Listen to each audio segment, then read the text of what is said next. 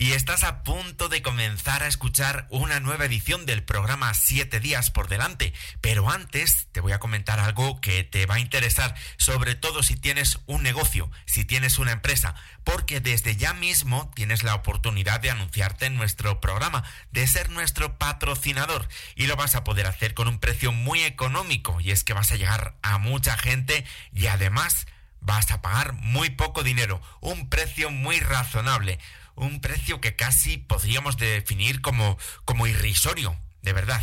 Vas a dar a conocer tu negocio en nuestro podcast de noticias positivas, de desarrollo personal, de cultura, de historia, de viajes. Es una oportunidad para ti en estos momentos tan complicados de crisis sanitaria y económica. Infórmate de nuestro plan de publicidad para empresas. Escríbenos un correo electrónico a publicidad arroba siete días por delante es y te informamos publicidad arroba siete días por delante punto es con el 7 en número y con el por con la X. Anúnciate en la radio, anúnciate en nuestro podcast porque vas a llegar a mucha gente y vas a pagar muy poco dinero. Ahora mismo tenemos 2.500 eh, suscriptores en iVoox y siempre superamos las 1.000 escuchas semanales. Y estamos hablando que son estadísticas avaladas por la IAB, la Oficina de Inversión Publicitaria de los Estados Unidos. Así que, de verdad, infórmate. Escríbenos a publicidad arroba 7 días por delante punto es publicidad arroba 7 días por delante punto es con el 7 en número y con el por con la X. Vas a pagar muy poco y vas a llegar a mucha gente.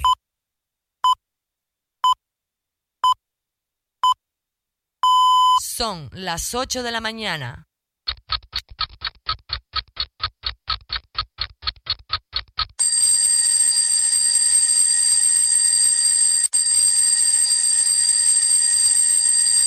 Aquí comienza Siete Días por Delante, con Nacho Herranz y todo su equipo.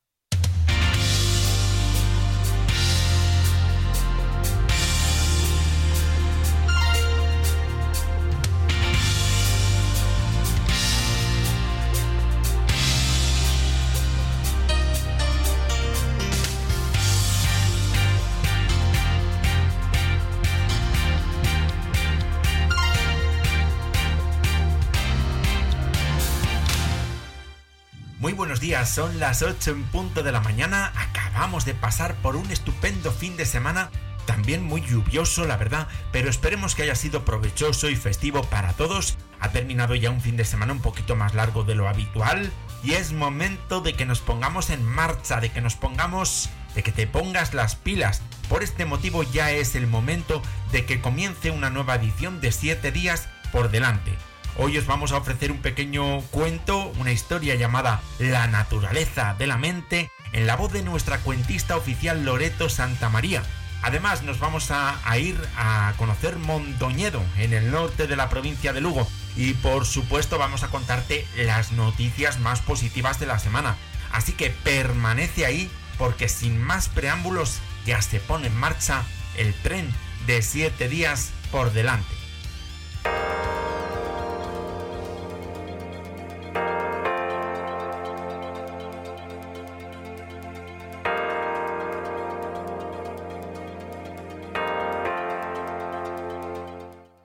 Comenzamos este martes, día en el que se espera el paso de un nuevo frente atlántico con nubosidad y con precipitaciones que están siendo mucho más abundantes en Galicia y en el Cantábrico. Estas lluvias van a ir extendiéndose del noroeste al sureste y van a ser mucho más intensas en zonas de montaña.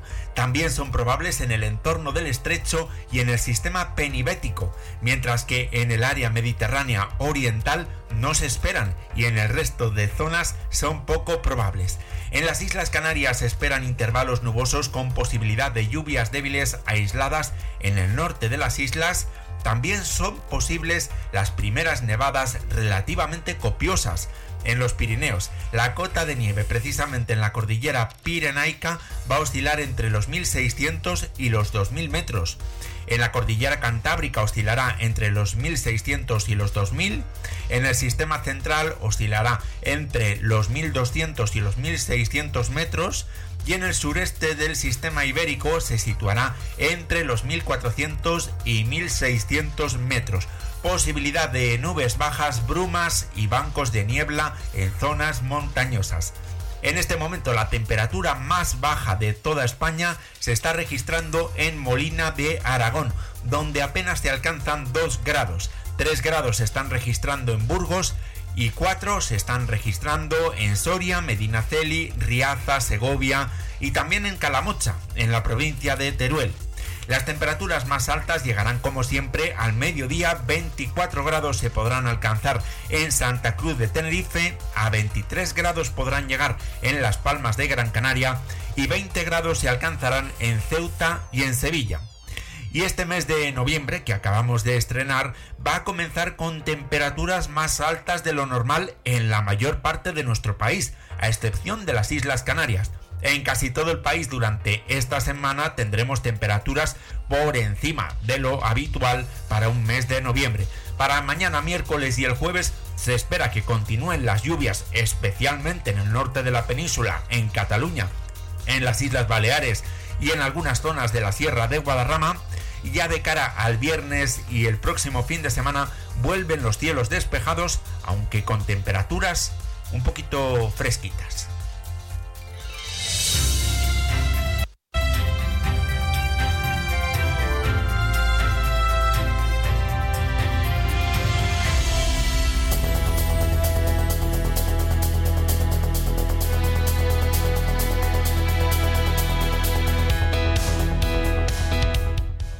Especialmente si te encuentras en el paro en este momento, nosotros te ayudamos a encontrar trabajo porque te ofrecemos una selección de las mejores ofertas de empleo que aparecen en la web.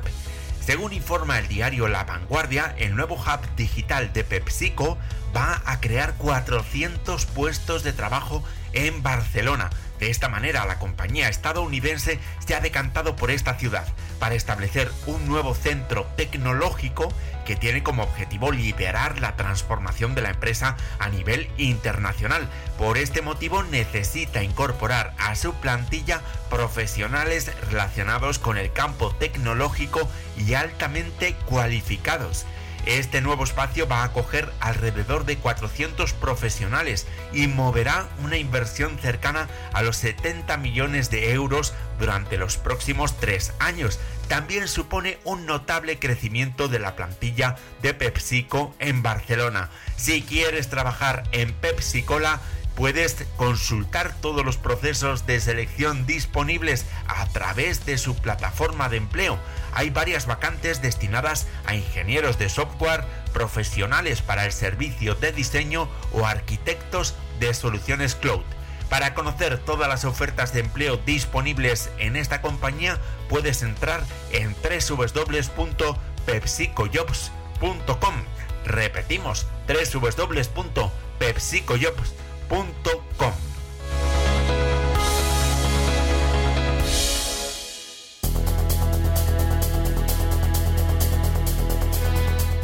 y según nos informa portalparados.es, Alares, el centro especial de empleo, tiene previsto crear 700 puestos de trabajo para personas con discapacidad hasta el año 2023.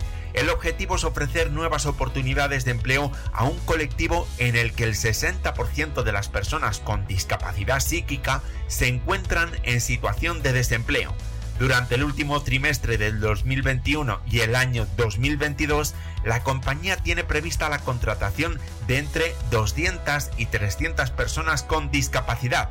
También se realizará la selección de personal para otras empresas y se incluyen colaboraciones con otras entidades. Para optar a estas ofertas se debe tener el certificado de profesionalidad en diferentes áreas, administración, atención al cliente, comercial, informática, limpieza, marketing o comunicación. También habrá empleo en profesiones sociosanitarias como enfermería, logopedia, medicina, psicología, trabajo social y unidad de apoyo, incluso en recepción y recursos humanos la compañía ofrece un plan de conciliación y bienestar conocido como el Plan Alares 360. Se trata de formación a cargo de la empresa, puestos de carácter estable, posibilidad de teletrabajo, integración en equipos multidisciplinares y multiculturales y buen ambiente laboral. En empleo.alares.es, repetimos, empleo.alares.es, podrás descubrir todas las oportunidades que te ofrece esta empresa.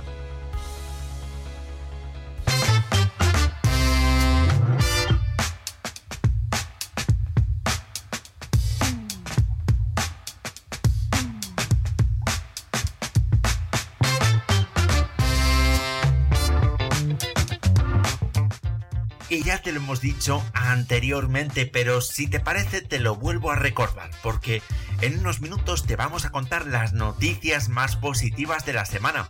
Te vamos también a contar un cuento, una historia con una enseñanza con nuestra compañera Loreto Santamaría, un cuento para ayudarnos a conocer mejor nuestra mente, nuestras emociones y para aprender a manejarlas.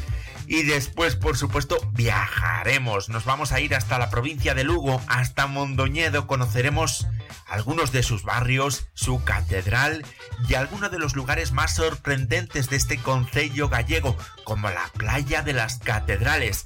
Y querido amigo, querida amiga, si crees que todos estos contenidos que te vamos a ofrecer son interesantes, pues solo tienes que hacer una cosa que es pinchar en el me gusta, darle al corazoncito. Para ti solo es mover un dedo y para nosotros es muy motivador. Además, si te gusta tanto, tanto, tanto, tanto, tanto lo que hacemos, tienes la oportunidad también de convertirte en nuestro mecenas. Lo puedes hacer pagando 2 o 3 euros y puedes hacerte mecenas nuestro tanto a través de iVoox, pulsando el botoncito azul donde pone apoyar como a través de nuestra página web www.7diaspordelante.es. Repetimos, www.7diaspordelante.es. Y como siempre en nuestra redacción, nuestra cuentista de cabecera, Loreto Santamaría, ayudándonos con las cuestiones técnicas, Ángel Lópezinos, y en la producción, la dirección y la presentación de este programa, quien te está hablando en este momento, Nacho Herranz. Noticias en positivo.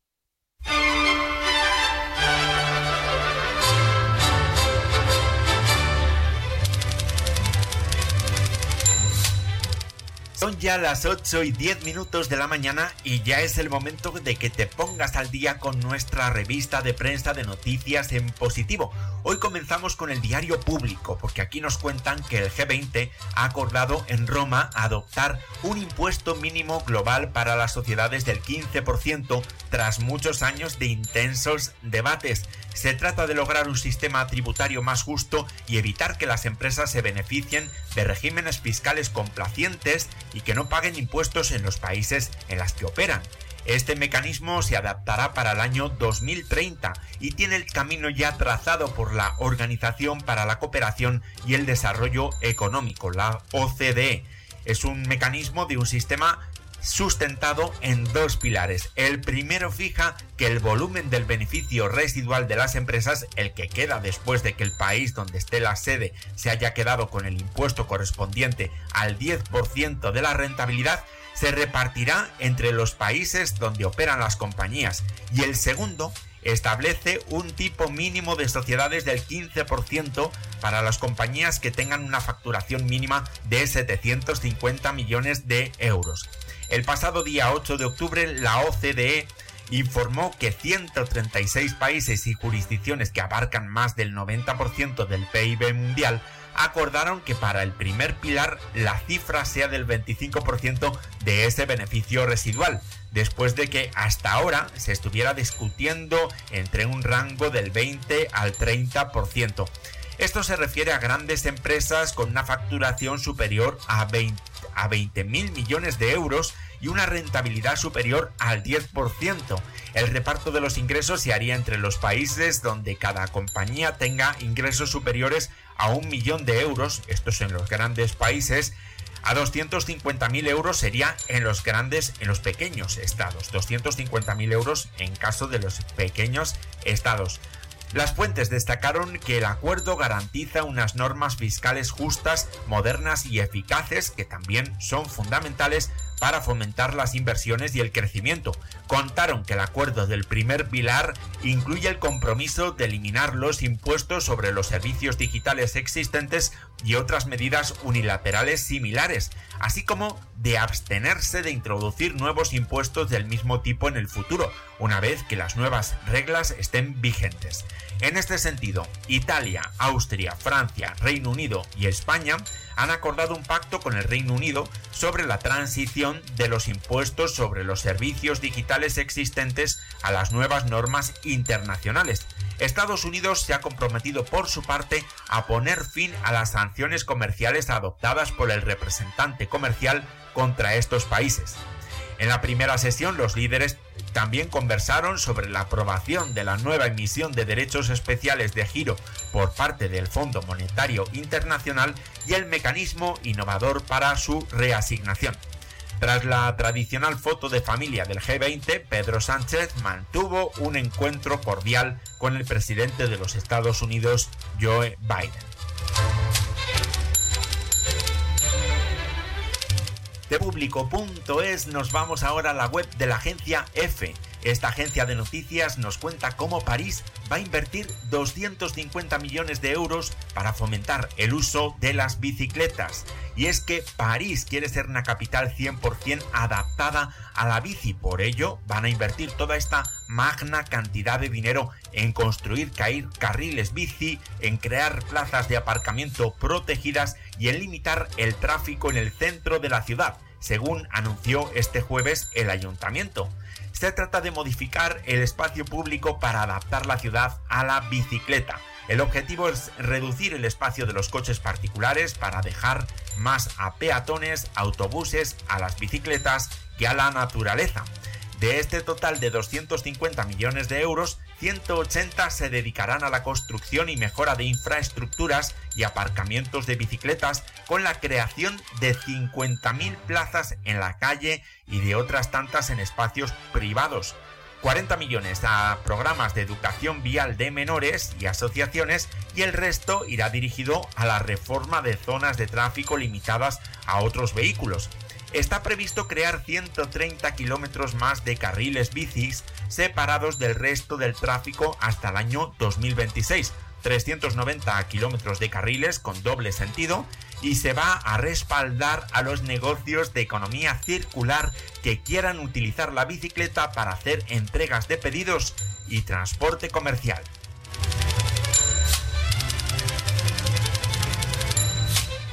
En la web de la agencia Servimedia nos hablan de un programa formativo destinado a mujeres del mundo rural, un programa para emprendedoras y empresarias del campo que se desarrolla a través de la plataforma virtual Desafío Mujer Rural.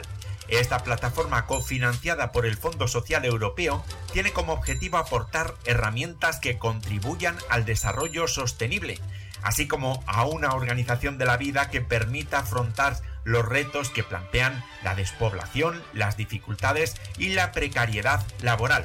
También se apuesta por el acceso a la vivienda y los servicios públicos en el medio rural.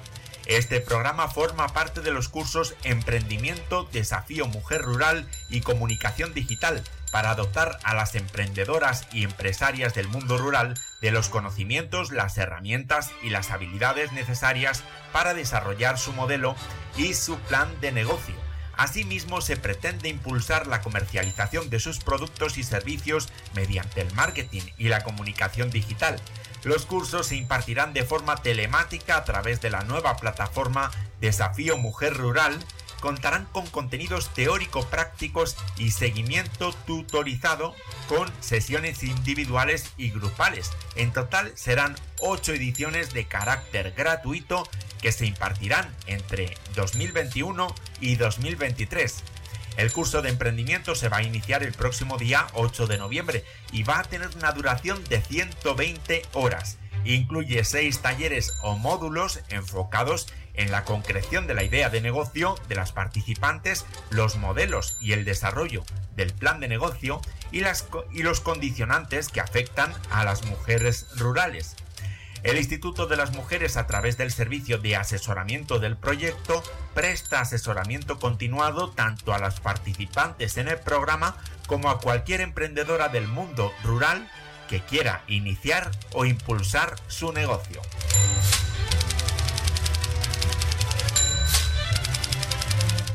Continuamos en la web de la agencia Servimedia porque aquí también nos informan que el equipo de rescate de Grefa ha atendido a más de 7.000 animales en 12 meses.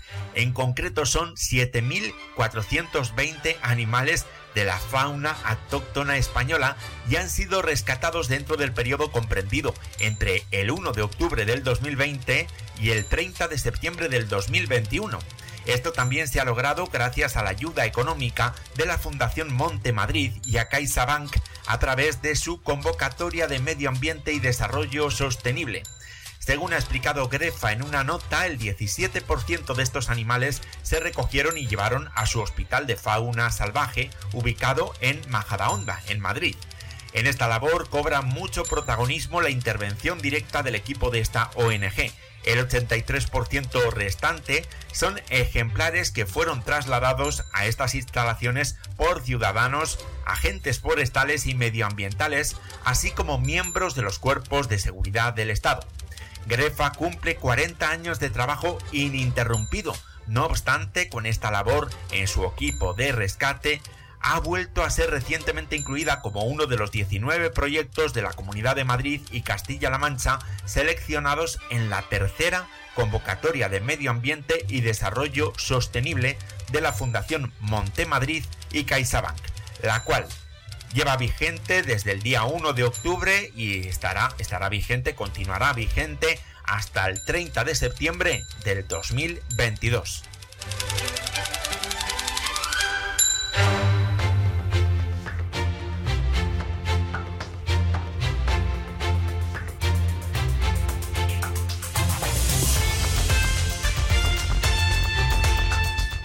8 y 20 minutos de esta mañana de martes y aunque hoy sea martes, casi podríamos decir que estamos estrenando semana ya que hemos tenido un puentecito un poquito más largo de lo habitual.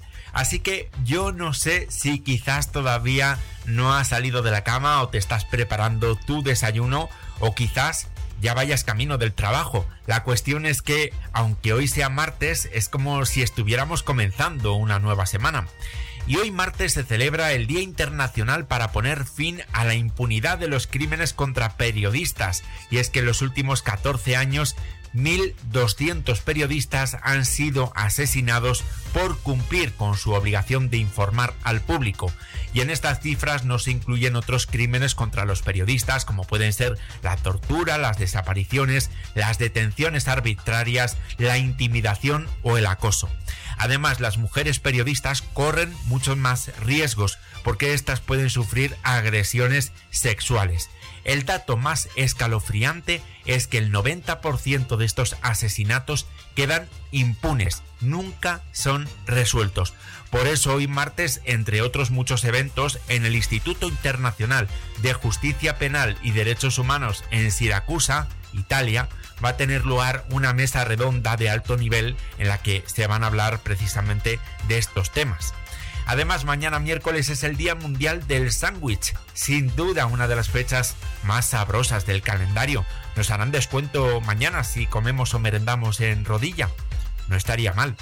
La verdad es que la historia del sándwich es un poco curiosa, ya que se remonta nada más y nada menos que al siglo XVIII. Se cuenta que el conde de Sandwich era muy aficionado a las partidas de cartas, pero también a la buena cocina. Y por este motivo, para evitar ensuciar los naipes, envolvía la carne en dos rebanadas de pan. De esta manera, pues surge pues este, esta iniciativa, este plato gastronómico del sándwich. Este jueves día 4 se celebra el Día Internacional contra la Violencia y el Acoso Escolar, incluido también incluyendo el ciberacoso. Con este día se pretende acabar de una vez por todas con un tipo de violencia que afecta a la población infantil a nivel mundial y que provoca terribles secuelas psicológicas. El próximo viernes es el Día Internacional de Concienciación frente a los tsunamis. Se trata de una manera de reconocer la importancia de estar preparado frente a estos fenómenos de la naturaleza, así como de contar con sistemas de alerta que protejan la vida de las personas y que prevengan los daños causados por estos maremotos, por estos tsunamis. Además, este viernes también se celebra el Día Internacional del Idioma Romaní, el Día Internacional del Payaso y el Día de las Personas Cuidadoras. Y ya de cara al sábado, día 6, nos espera el Día Internacional para la Prevención de la Explotación del Medio Ambiente en la Guerra y en los Conflictos Armados, una fecha que pretende proteger el medio ambiente en situaciones de conflicto. Y ya sabéis que en unos minutos nos espera Loreto Santa María con un cuento maravilloso y luego nos vamos a ir de viaje hasta una preciosa localidad, Mondoñedo, en Lugo, en Galicia. Ya sabéis que siempre comenzamos nuestra sección de viajes con una sintonía, que es la versión instrumental, de una maravillosa canción de Cecilia, cuyo título es Andar y que vamos a escuchar hasta que llegue el momento de los cuentos. Cecilia y Merche Corisco. Andar.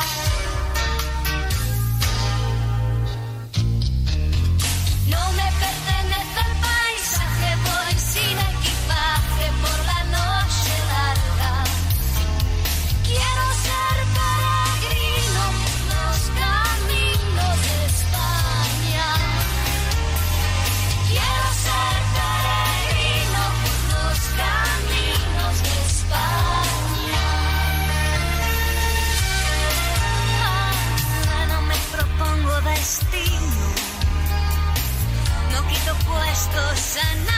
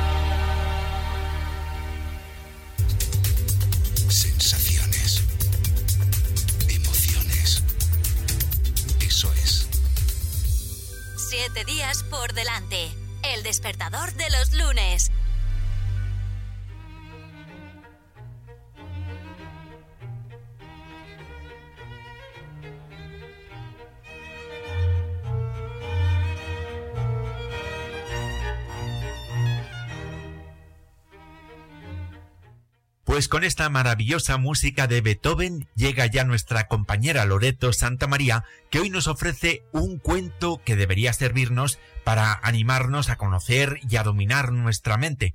Adelante, Loreto, el micrófono es tuyo. La naturaleza de la mente.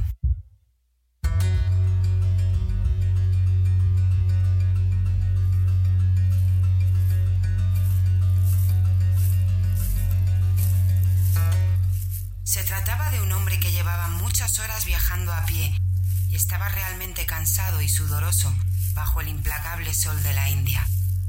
Extenuado y sin poder dar un paso más, se echó a descansar bajo un frondoso árbol. El suelo estaba duro y el hombre pensó en lo agradable que sería disponer de una cama.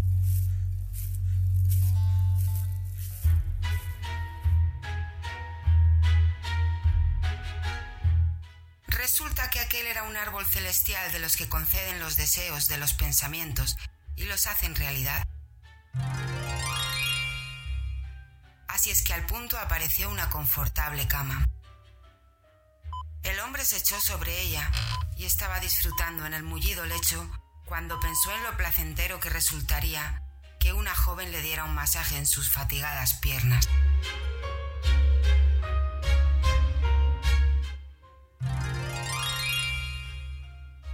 Momento apareció una bellísima joven que comenzó a procurarle un delicioso masaje. Hola, mi amor, ¿cómo estás?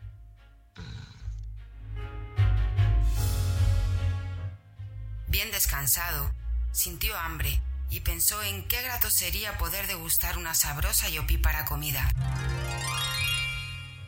En el acto aparecieron ante él los más suculentos manjares. El hombre comió hasta saciarse y se sentía muy dichoso.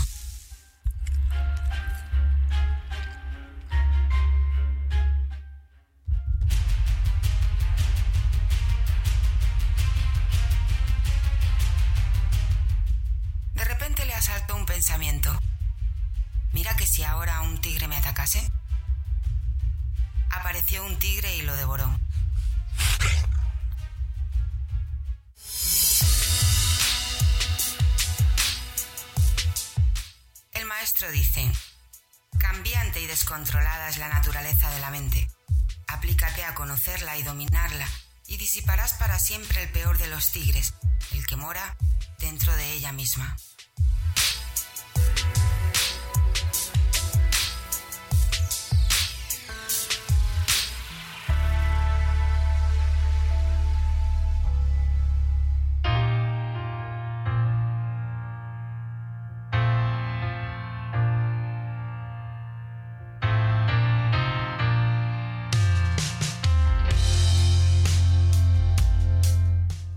Pues es que no cabe ninguna duda de que el peor de los tigres lo tenemos en nuestra propia mente. Muchas veces es nuestro propio cerebro el que nos sabotea continuamente. Fijaros en el cuento que hoy nos ha traído Loreto. Cuando el protagonista pensó de forma positiva, sintió una gran sensación de bienestar. Después se sintió profundamente mal cuando el pensamiento fue negativo.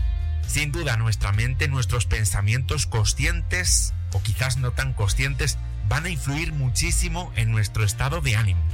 Nuestra manera de pensar influye siempre de forma decisiva en nuestras emociones. Ser pesimista y pensar de forma negativa nos conduce a sentirnos realmente mal. El problema quizás no es tanto esa situación que nos hace sentirnos tan mal. El problema, más bien, se encuentra en la manera que tenemos de pensar e interpretar esa situación. Nosotros somos intérpretes de nuestras emociones. Tenemos que escuchar esas emociones y gestionarlas para aprender de nosotros mismos y de esta manera poder empatizar con los demás. No podemos pasarnos la vida pensando que somos culpables siempre, que somos incapaces o que no somos capaces de, hacer, de conseguir nuestro objetivo. Al fin y al cabo, lo que nos ocurra en esta vida no siempre depende al 100% de nosotros mismos. Sin duda, tenemos que aprender de nuestros propios errores, debemos ser autocríticos con nosotros mismos, pero tampoco nos debemos de culpar en exceso. Tenemos que tener muy claro que nuestra mente es capaz de proyectar, de figurarse lo peor, pero también debemos de saber que somos capaces de imaginar, de crear y de soñar lo mejor.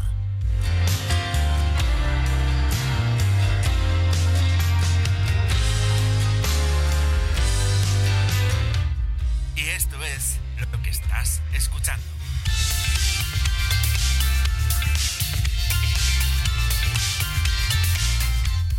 Siete días por delante. El despertador de los lunes.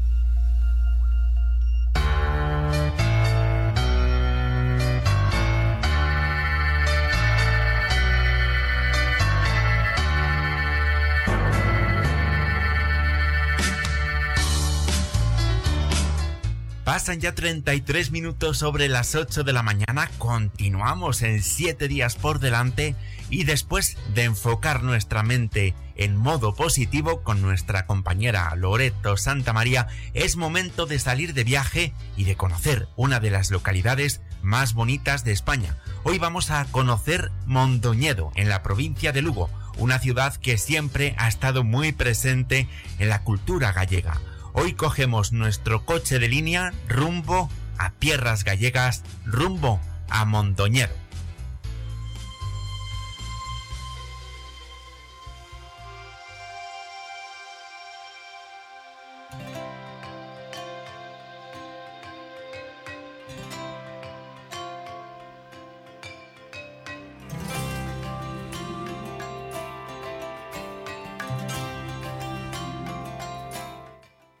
Ciudad de Mondoñedo se encuentra enclavada en el camino del norte, junto al río Baliñadares, en un valle rodeado de montañas a unos 20 kilómetros al sur de la costa y al oeste del río Eo.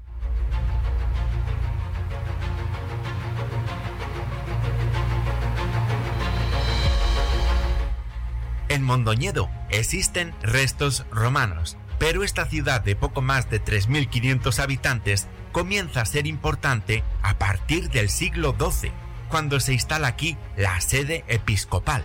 Durante mucho tiempo, hasta 1833, Mondoñedo era una de las siete ciudades más importantes del antiguo reino de Galicia. Era capital de una de las provincias de este reino.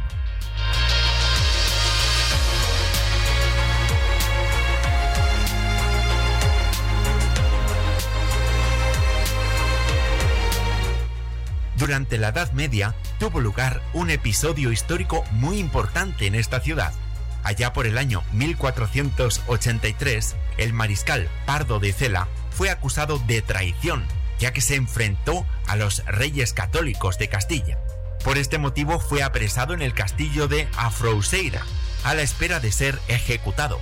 Aunque su mujer consiguió el indulto de Isabel la Católica, los mensajeros no llegaron a tiempo ya que fueron retenidos en el puente del pasatiempo, sobre el río Baliñadares, por los enemigos del mariscal. De esta manera, fue decapitado el día 3 de octubre de 1483 junto a su hijo Pedro.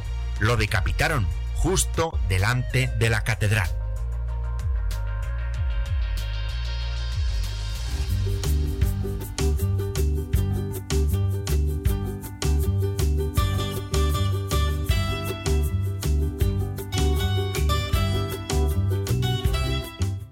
Lo primero que nos sorprenderá de Mondoñedo es su casco histórico, con un conjunto de casas coronadas por tejados de pizarra. Muchas de estas casas eran palaciegas y todavía hoy podemos encontrar los escudos nobiliarios.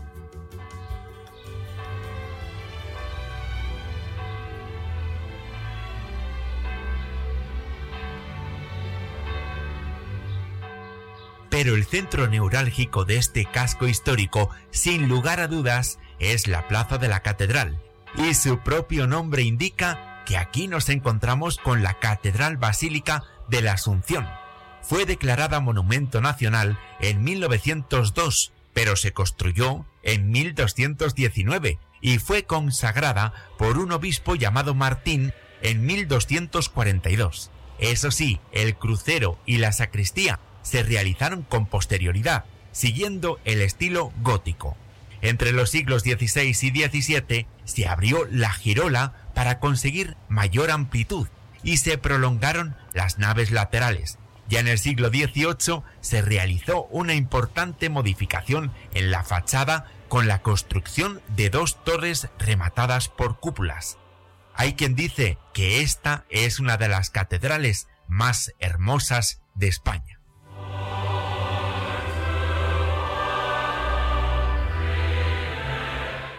Además, saliendo de la catedral, nos toparemos con el Palacio Episcopal, donde vive el obispo de Mondoñedo Ferrol.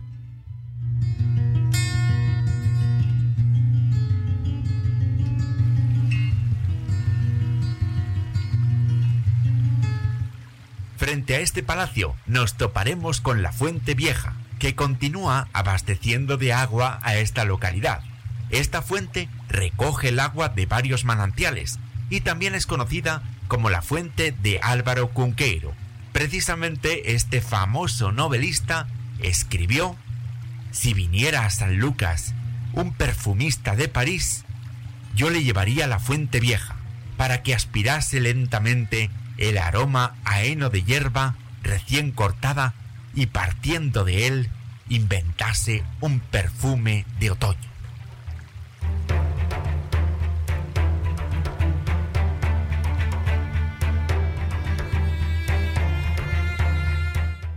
Una de las calles de este pueblo se llama Ronda da Muralla y se llama así porque precisamente sigue el trazado de la antigua muralla. Paseando por esta vía, a mano izquierda nos encontraremos con algunos restos.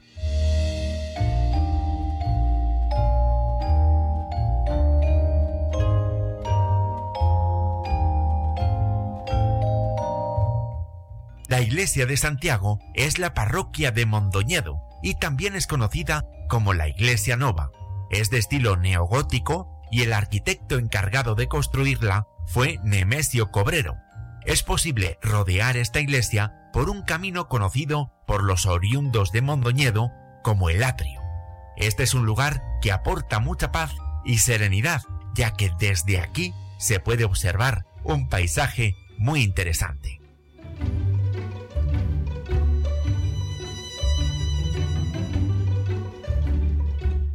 Caminando, caminando por la parte alta de esta pequeña ciudad, nos encontramos con la Alameda dos Remedios. Es la típica alameda arbolada del siglo XIX que podemos encontrar en muchos pueblos de España. Incluso aún se conserva el kiosco para los músicos. Muy cerca de aquí se encuentra el Hospital de San Pablo y San Lázaro, que fue mandado construir por el obispo Sarmiento de Sotomayor.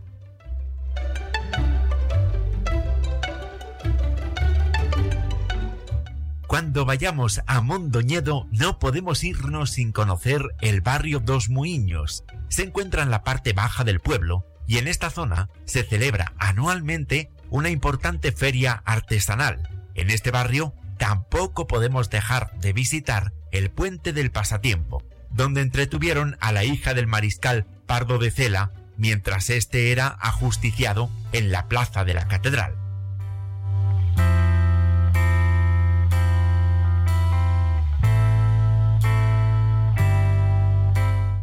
En cuanto a gastronomía, sí que tenemos que decir, amigo mío, que en Montoñedo hay una oferta bastante amplia y no nos podemos ir sin probar la ternera gallega, el cabrito asado o la tarta de Mondoñedo, un postre hecho con hojaldre, con bizcochos, con cabello de ángel, almendra y fruta confitada. Dicen que es una receta con más de 800 años de antigüedad.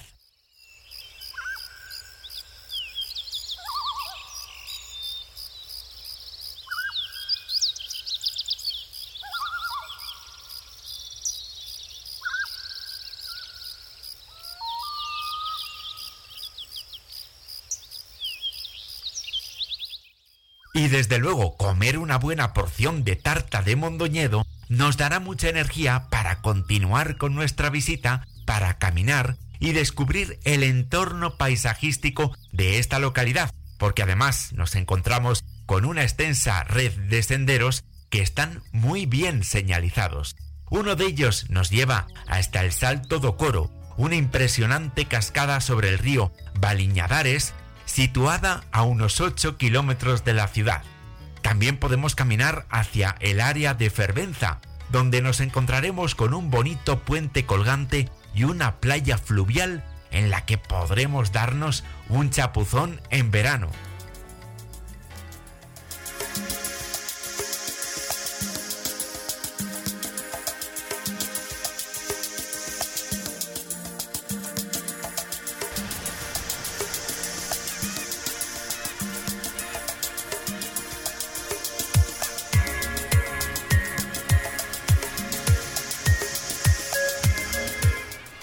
Si queremos dar un paseo un poquito más largo, podremos llegar incluso al mar y descubrir una de las playas más famosas de nuestro país, la playa de las catedrales con sus espectaculares acantilados.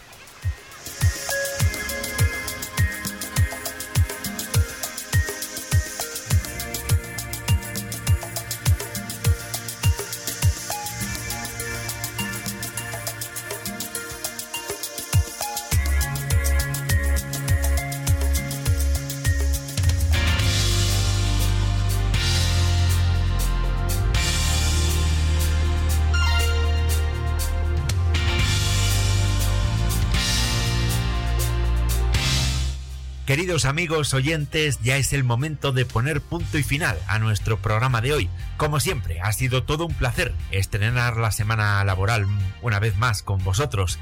Termina nuestro programa, pero nosotros siempre estamos disponibles. Siempre estamos disponibles para ti en nuestra página web que es www.7diaspordelante.es con el 7 número y con el por con la X www.7diaspordelante.es es. Y como siempre te digo, si te ha gustado lo que estás escuchando, lo que has escuchado, por favor, dale al corazoncito, pincha en el me gusta.